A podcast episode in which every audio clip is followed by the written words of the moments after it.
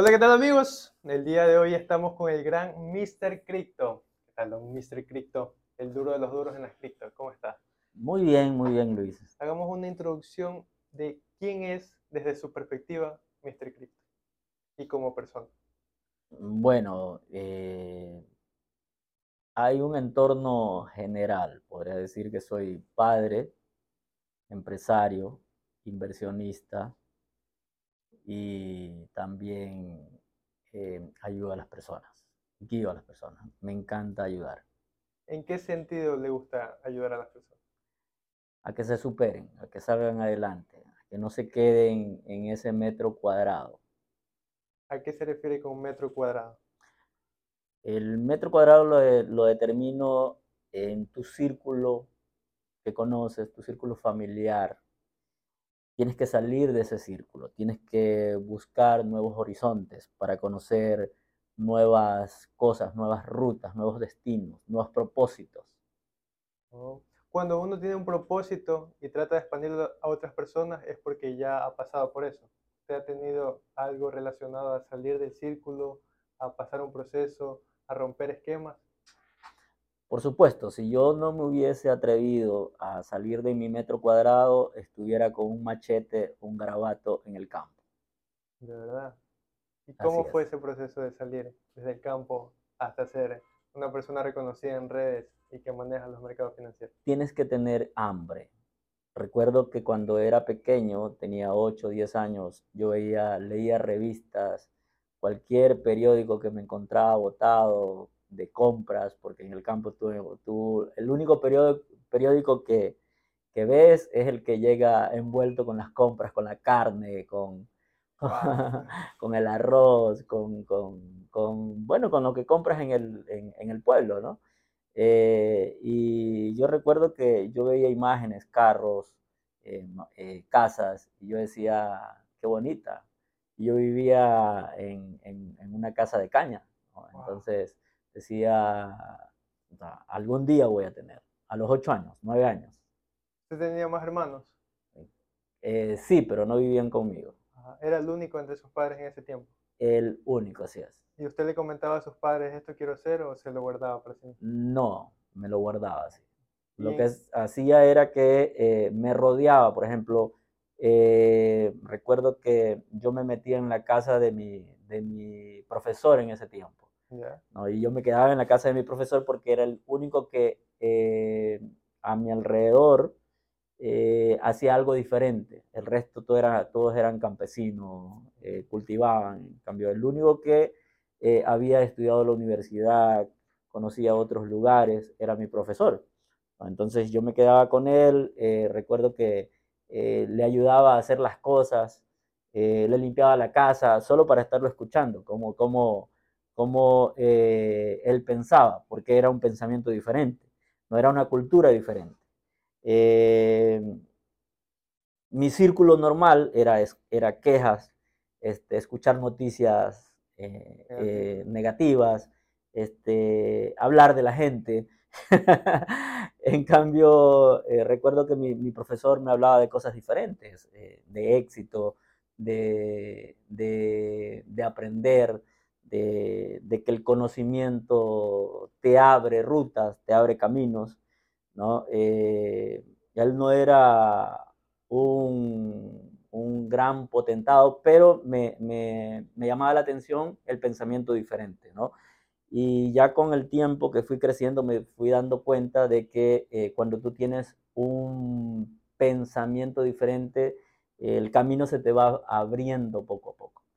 ¿No? Eh, no sabía en ese tiempo, te estoy hablando de 8 o 10 años, eh, cuando estaba en primer grado, segundo grado, tercer grado de, escuela, porque yo estudiaba en una escuela donde un profesor era para, para los seis grados, ¿no? Era una, una escuela unipersonal, no sé cómo, cómo se le llama ahora, pero era una escuela de campo donde los seis cursos están en un mismo cuadrado, ¿no? Y mientras el, eh, al, al, el profesor, mientras al, un grado le pone tareas, al otro le está dando clases y todos están escuchando las clases de todos los cursos, ¿no? Eh, este, y yo quería salir de, de, allí, ¿no? Quería salir de, de ese esquema, pero no, no, no tenía, no sabía cómo, porque mis padres lo único que conocían era, era el campo, ¿no? Pero gracias a Dios, eh, mis padres me apoyaron, vieron que yo quería superarme, quería salir, eh, y cuando terminé la, la, escuela me mandaron al pueblo más cercano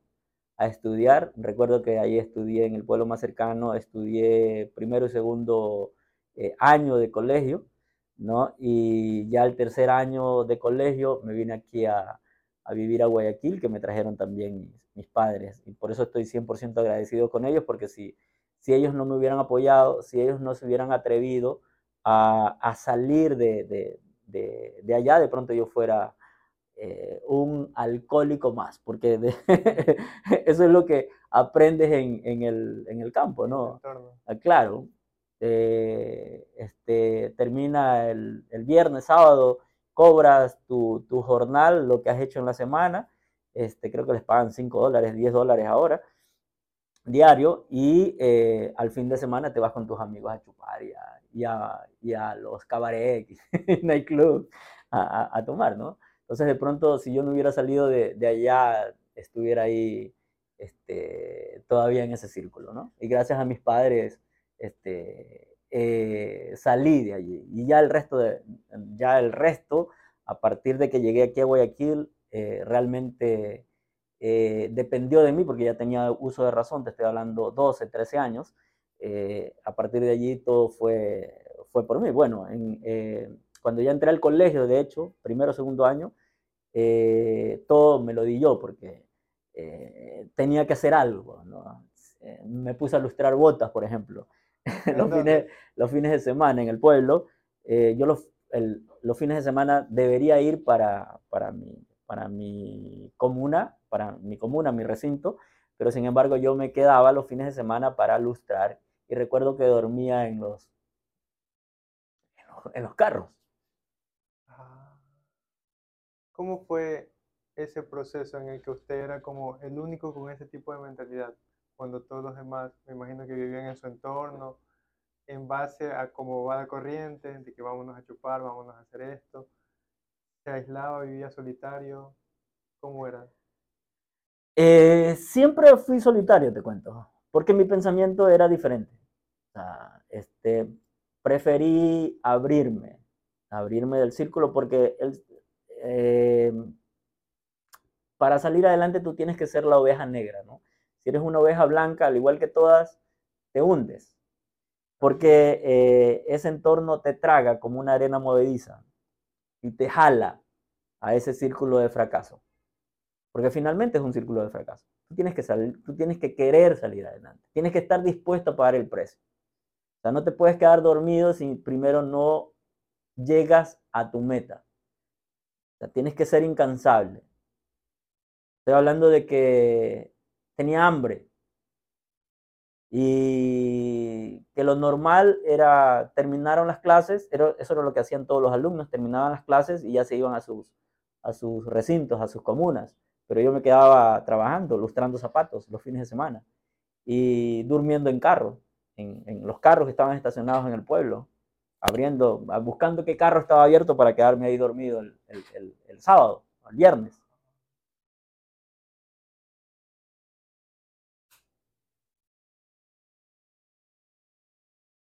Voy a hacer otra consulta y se me fue. Ya, me acordé. ¿Qué visión tenía en ese tiempo? cuando tenía todo en su contra y no tenía nadie que le diga, está bien, vas, vas por buen camino, lo estás haciendo bien. ¿Qué era la mentalidad que lo sustentaba? Para no perder el ánimo, por ejemplo, todos se van, yo quedo solo, ya tal vez debería darme por vencido, debería hacer lo que todos hacen, si nadie me está apoyando, nadie me refuerza ese pensamiento que en un momento tuve. Te cuento que yo creo que eh, Dios siempre estuvo conmigo, siempre estuvo conmigo, siempre me estuvo guiando eh, no tenía a alguien ahí que, que tenga el conocimiento como para que me guíe, que me agarre de la mano y me mentoree. Este, no tuve un mentor. Sin embargo, eh, ahora que estoy mayor, ya tengo 49 años, voy a cumplir 50, Este, digo, Dios siempre estuvo conmigo porque siempre me estuvo abriendo puertas, me estuvo, me estuvo guiando, me estuvo cuidando. Imagínate un joven de, de, de 12 años durmiendo en un carro, un fin de semana, cualquier cosa le pudo haber pasado. Sí. Pero siempre estuve protegido, siempre estuve eh, bien. Eh, este, y siempre me fue bien en los negocios. Para mí, el lustrar zapato era un gran negocio porque yo hacía lo que normalmente eh, un hombre adulto en el campo se hace en una semana, yo me lo hacía en un día. ¿no? Entonces hacía mucha plata y me encantaba la plata. Ah, ¿En qué momento, Y yo le ayudaba a mis padres, ¿no? ¿En qué momento dijo, esto es para mí y de aquí no me para nadie? ¿O comenzó a ver los resultados de ese esfuerzo? Te cuento que recuerdo cuando llegué aquí a Guayaquil, llegué un viernes y dije, yo tengo que trabajar, tengo que trabajar, tengo que buscar trabajo. Y el lunes ya estaba trabajando ¿En qué? en una gasolinera, limpiando una gasolinera. Recuerdo que creo que me pagaban 5 mil sucres. El sueldo estaba como en 30 mil sucres, algo así, pero a mí me pagaban 5 mil sucres. Oh, Claro, ya a mis 14 años, me sí, más o menos 14 años llegué aquí, eh, limpiaba una gasolinera. Y con hasta el mediodía limpiaba la gasolinera y después, a partir del mediodía, estudiaba el colegio. Entonces, desde, como te dije, desde el primer año, eh, yo me pagaba absolutamente todo, todo, todo, todo. Eh, un año sí fue crucial para mí. Recuerdo que eh, me mandaban demasiado deberes, demasiado deberes. Y yo le, tenía mucho miedo a mi papá, ¿no? Mi papá era de esos.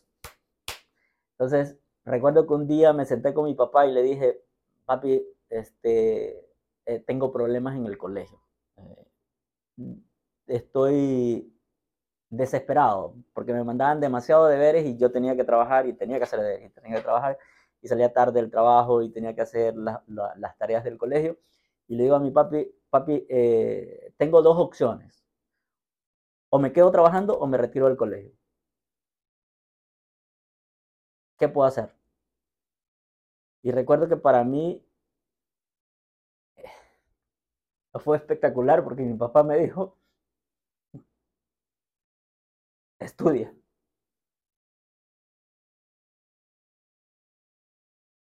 Eh, Digo,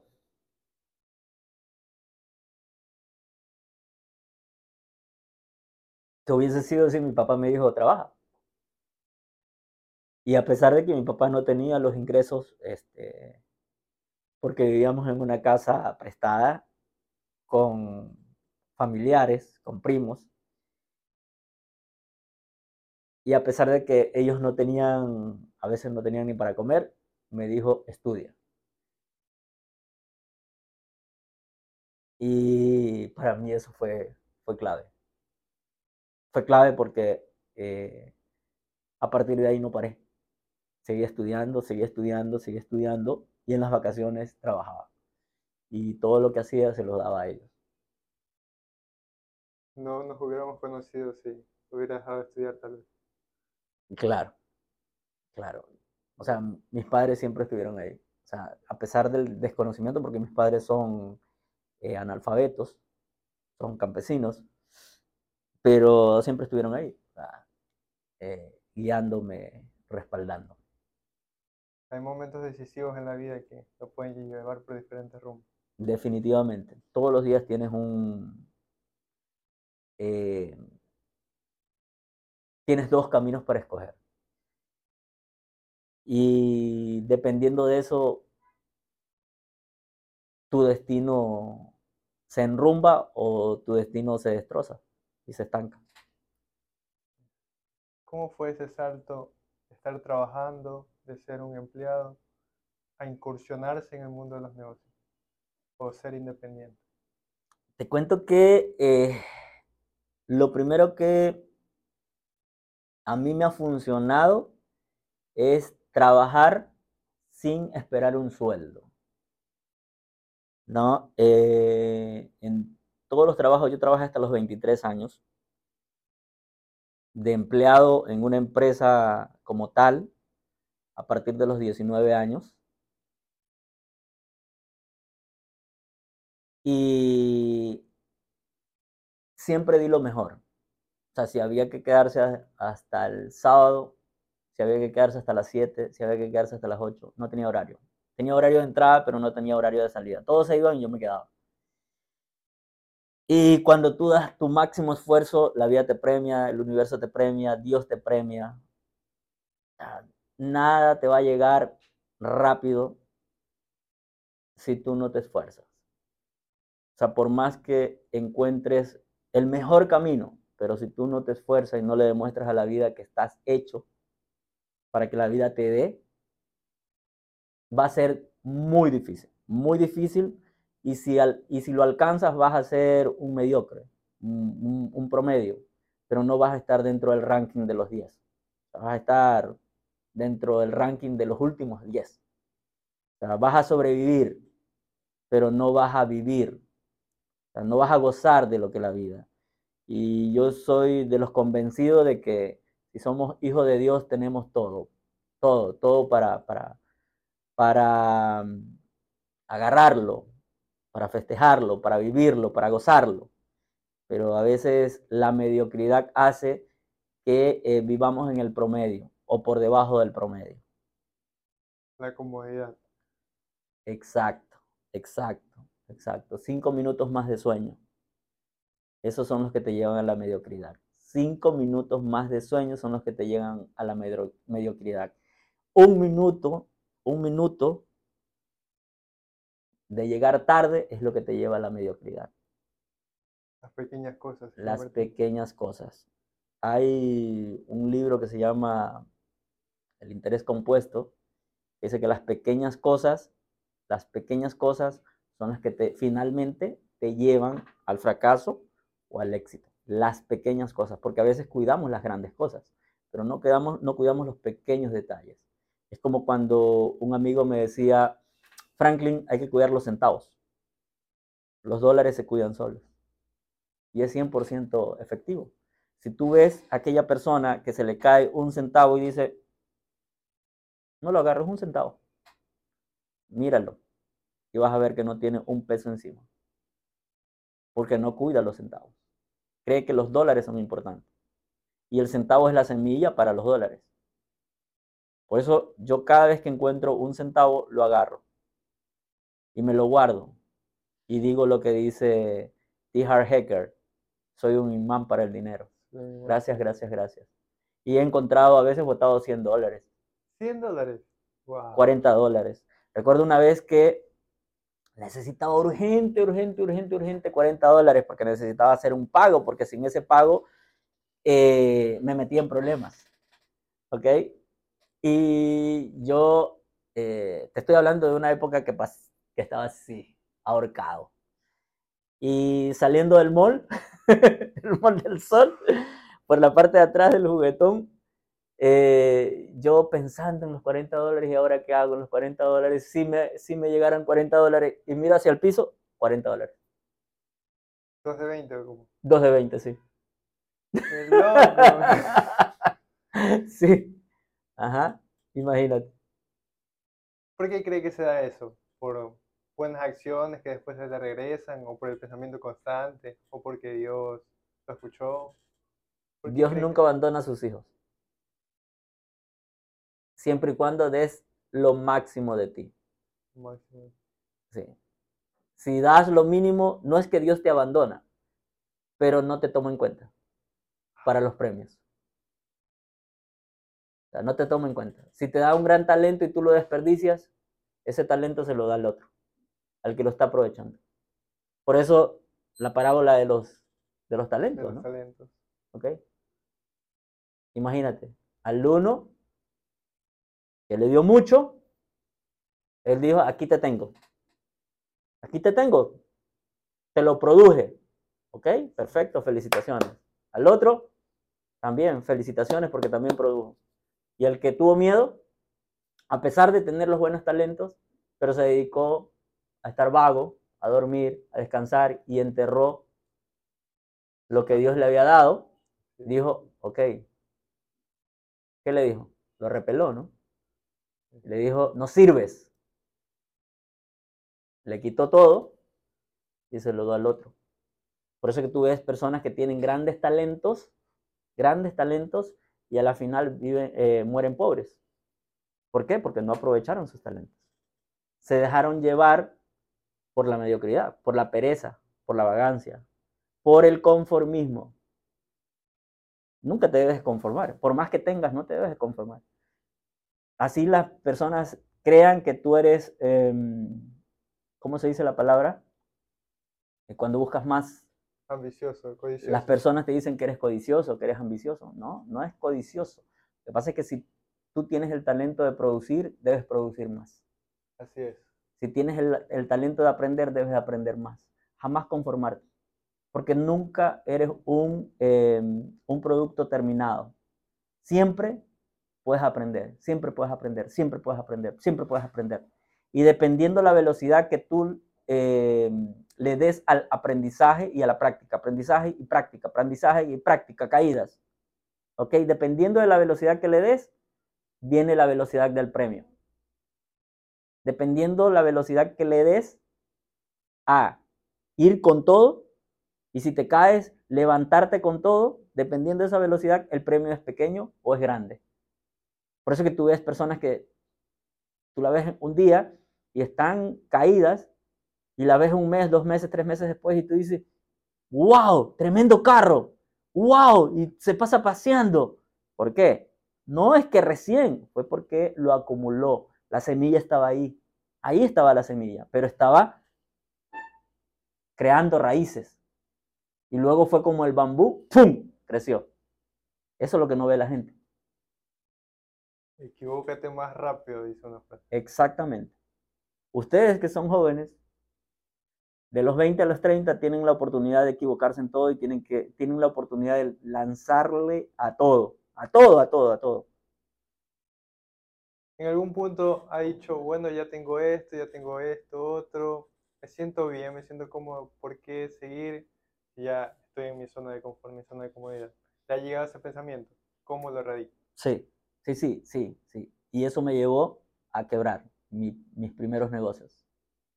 ¿Cómo fue ese proceso? 2008. Eh, se acumularon muchos, eh, de pronto muchas, eh, muchas tristezas, este, problemas. Y dije un día, ya hasta aquí. Entonces, eh, dije una palabra que la declaré y 2008 fue los primeros seis meses fueron los mejores de toda mi vida empresarial. Sin embargo, terminó siendo el peor año de, toda mi vida empresarial, porque mis cuatro negocios que tenía, todos quebraron así. Porque declaré, eh, ¿cómo volver a ser pobre? Para que se dé cuenta alguien, que no lo puedo nombrar, de que las cosas cuestan. Y por haber declarado eso, mis siguientes seis meses fueron borrados. Todo borrado. Estoy hablando de, de, ingresos increíbles, eh, diarios. Y terminé a fin de año no teniendo ni para el bus. tienen que cuidar mucho lo que dicen, lo que piensan, lo que hacen. ¿Qué tiempo estuvo en ese foso? Diez años. Diez años. Diez años porque este, eh, me resistía a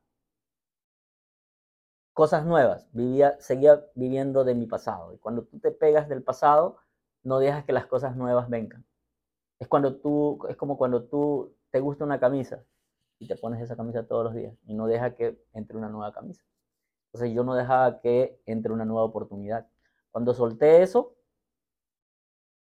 cuando ya dejé de pensar, cuando eso ya me dejó de doler, porque cada vez que pasaba por eh, alguno de mis uh, de los puntos donde yo tenía mis almacenes, porque tenía 12 almacenes a nivel nacional y, cuatro empresas más.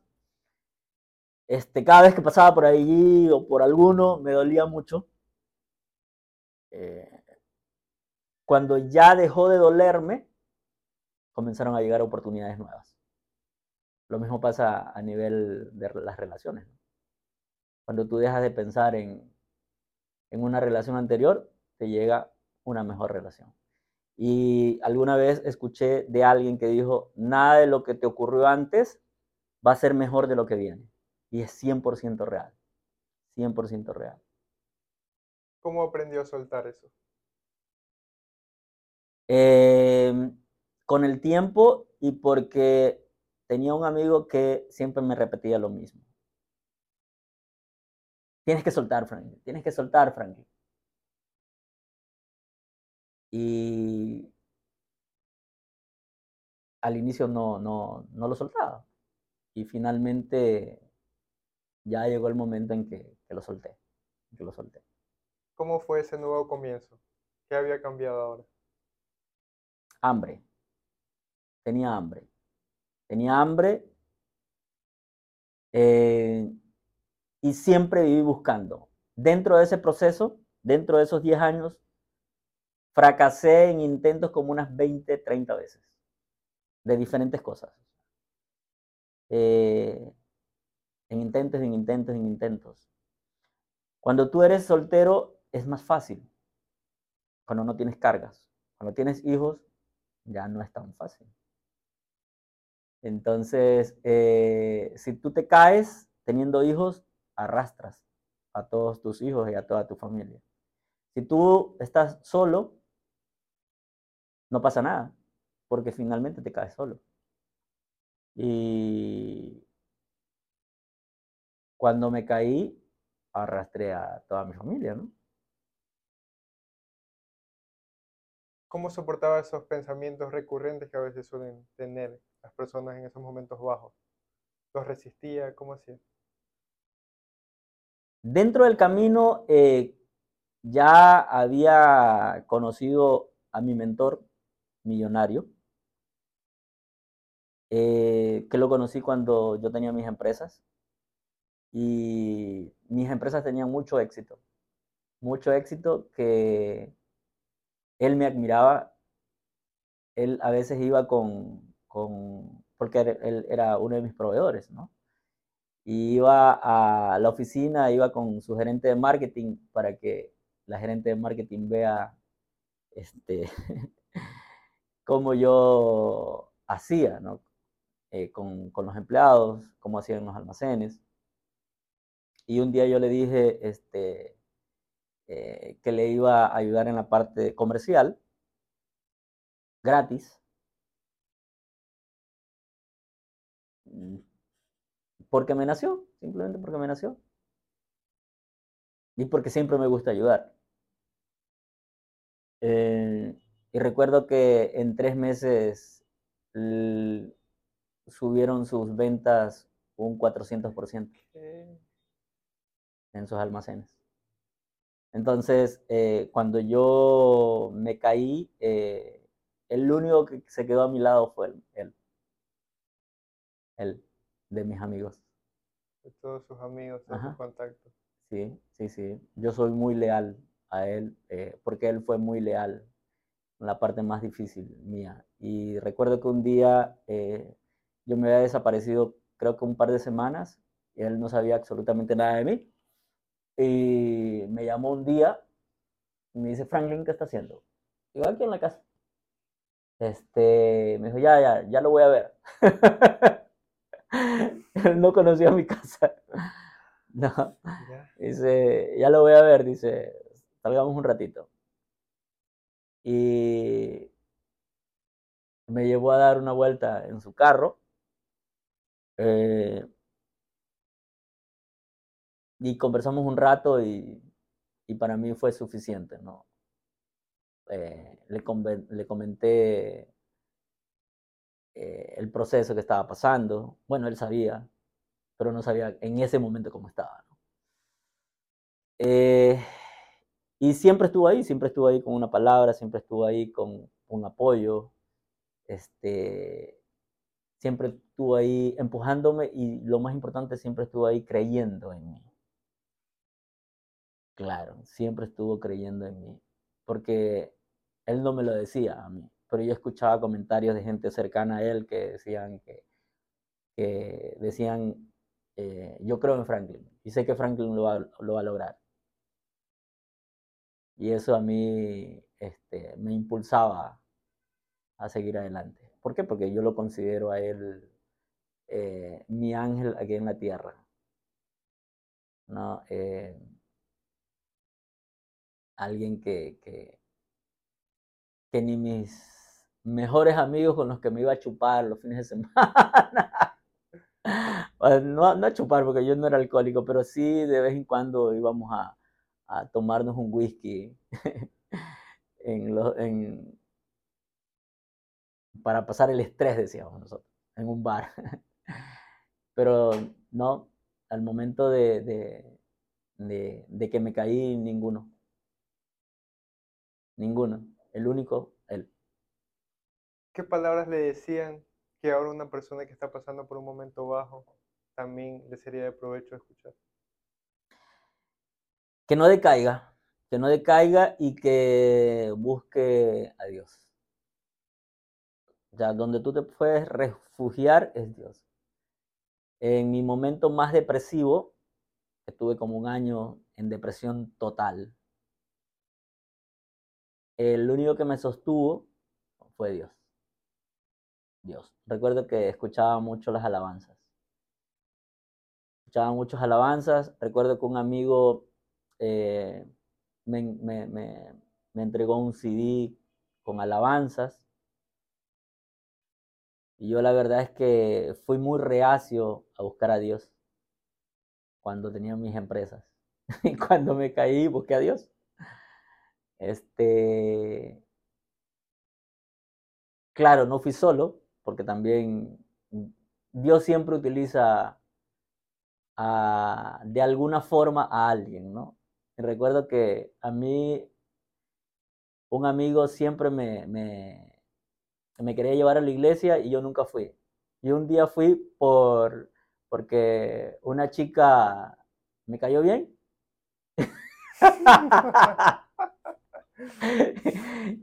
y, estaba guapa. y me dijo que fuera a la iglesia y yo fui a la iglesia, pero fui por ella. y a partir de ahí nunca dejé de ir a la iglesia. Que no escuche mi mujer eso. Se quedó por Dios en vez de por ella. Sí, sí, sí, sí, sí. ¿Cómo fue esa, ese reencuentro con Dios? Porque ya lo conocía o no, nunca lo conoció antes. Eh, nunca había ido a la iglesia cristiana. Pero a partir de allí eh, me sentía bien, me sentía bien. Eh, ahora sé que puedes tener el peor problema del mundo, pero si tienes a Dios dentro, eh, los problemas son, son llevaderos. Te sientes aliviado. La gente normalmente se pierde em, porque no tiene a Dios en su corazón. No, eh, yo estoy seguro que si yo hubiera aceptado a Dios, hubiese obedecido las leyes de Dios, no hubiese pasado un proceso tan feo. Si tuviera la oportunidad de tener frente suyo a ese niño que limpiaba botas, ¿qué le diría? Que no decaiga, que siga con el hambre de, de éxito, que lo valoro, porque fue la base para seguir adelante y, y, y crear disciplina, ¿no? porque la, el éxito tiene una base y es la disciplina. ¿Cuáles crees que son los pilares del éxito o lo que te mantiene firme en aquello, aparte de la disciplina? Eh, van cambiando, van cambiando. Eh, al inicio tienes un motivo, eh, que son tus padres, después tus hijos, después cambia, tienes un propósito, dejar un legado. Y mi propósito es dejar un legado. Que el día de mañana, eh, cuando ya no esté 10, 20, 30 años, digan, gracias a Franklin, esto, esta fundación, este legado, esta, esta dirección, o esto lo aprendí de, de él. Eso, dejar un legado. Ese es mi propósito actual. desde este punto, ¿cómo se ve en 10 años?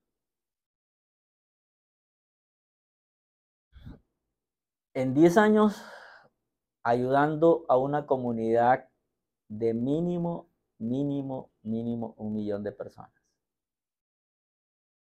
¿Cómo piensas hacer eso?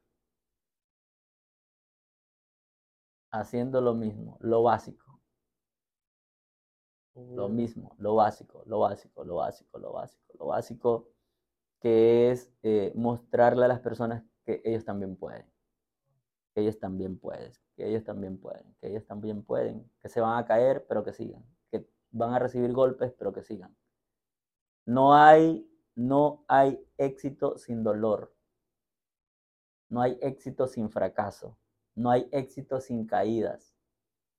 Y cuando tú estás a punto de lograrlo, es donde viene el mayor batatazo. La verdad, eso lo he escuchado de muchas personas, que justamente cuando uno ya está cerca de alcanzarlo, es como que la vida te prueba de alguna manera. Es que la vida te prueba para ver si tú eres cobarde. Porque la vida no acepta cobardes para darle los triunfos. Y por eso la vida es el boxeador campeón contrincante que va a, tratar de tumbarte y tú tienes que quitarle el título. Y la única forma de quitarle el título es comportarse como Rocky. A pesar de que te da duro en la cabeza, a pesar de que estás sangrando, a pesar de que ya no puedes más, tú te vuelves a levantar. Y ahí da cuando ya la vida, Dios, el universo dice, ya, ya, ya me demostró, ok, ya, ya, hasta ahí, ya, Ahora sí, toma, toma, ahí está el premio. Y ahí es cuando tú te vas para arriba. Pero antes no. Tienes que pagar el precio primero. Lamentablemente, ahora vivimos en un mundo donde todo es rápido. O sea, todo quieres directamente al microondas, al instante. Ah, no, no, no quiero ir al gimnasio porque me da dolor, mejor me voy al cirujano porque es más rápido. Y prefieres correr el riesgo de perder la vida a ir a un sacrificio de tener seis meses de dieta y de seis meses de dolor que te va a dar un buen cuerpo. Lo mismo pasa con el éxito. No, creemos que ya hoy, hoy en el mundo del trading, ya hoy me pongo a hacer trading y ya mañana quiero tener el éxito, pero no me leo los libros que me tengo que leer. No hago las meditaciones que tengo que hacer. No me levanto a las 4 de la mañana, no porque las operativas son a las 9 de la mañana. No me levanto a las 4 de la mañana. Ah, no, pero las operativas son a las 9 de la mañana. ¿Por qué me voy a levantar a las 4 de la mañana? Eso es mediocridad. Te levantas una hora antes de operar levántate a las 4 de la mañana, ponte a leer la Biblia o ponte a leer un libro, ponte a meditar, ponte a hacer ejercicio, llegas a las 9 de la mañana y le estás demostrando a la vida que estás dispuesto.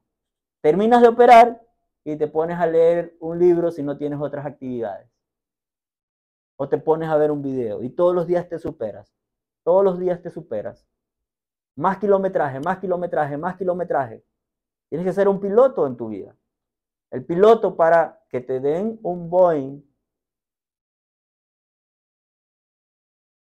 y te den la responsabilidad de dirigir un Boeing que lleva pasajeros, tienes que tener una cantidad de, de horas de vuelo. Lo mismo pasa con el éxito. Cantidad de horas de vuelo. ¿Cómo la acumulas? Leyendo libros. ¿Cómo la acumulas? Haciendo ejercicios. ¿Cómo la acumulas? Meditando. ¿Cómo la acumulas? enfrentándote a la gente, dando consejos, ayudando a la gente. Pero ¿qué hace normalmente la gente? Se levanta 8 de la mañana, 9 de la mañana. Ya cuando va a operar, en el mercado financiero te estoy hablando, termina de operar y ya no hace nada más. Así no vas a llegar. No vas a llegar. Por más que digas, pero ¿por qué me pasa esto? No, porque no le demuestras a la vida, te vas a llegar más lejos. Lo que te pudo haber tomado un año, te va a tomar 10 años. Te va a tomar 5 años.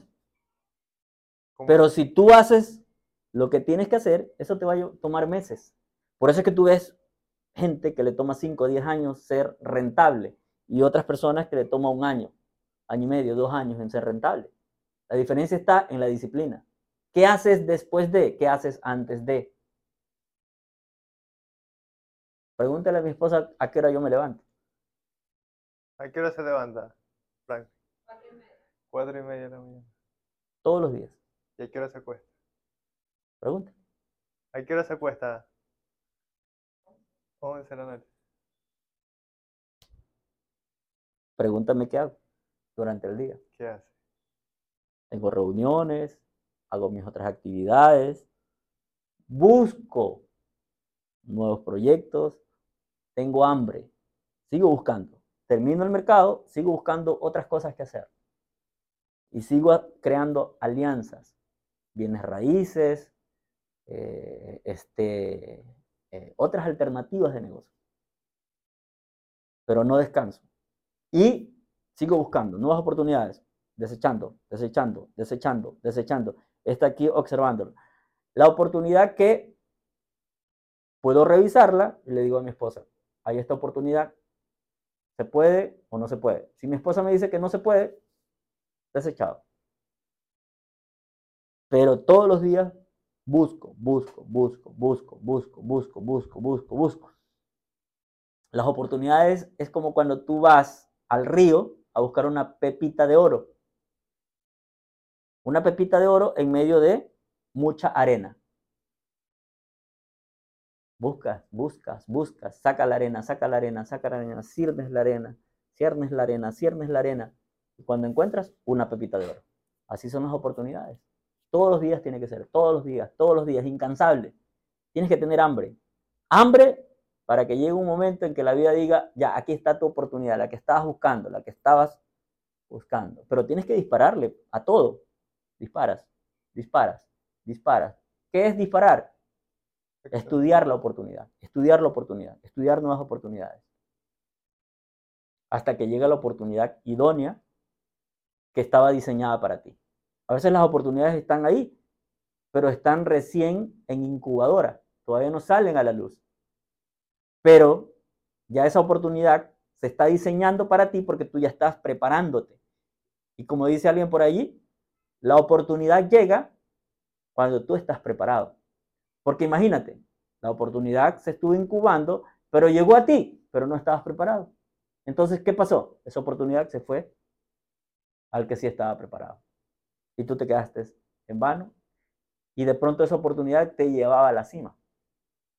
Entonces todos los días tienes que prepararte. Todos los días tienes que prepararte. Prepararte, prepararte, prepararte, prepararte, prepararte.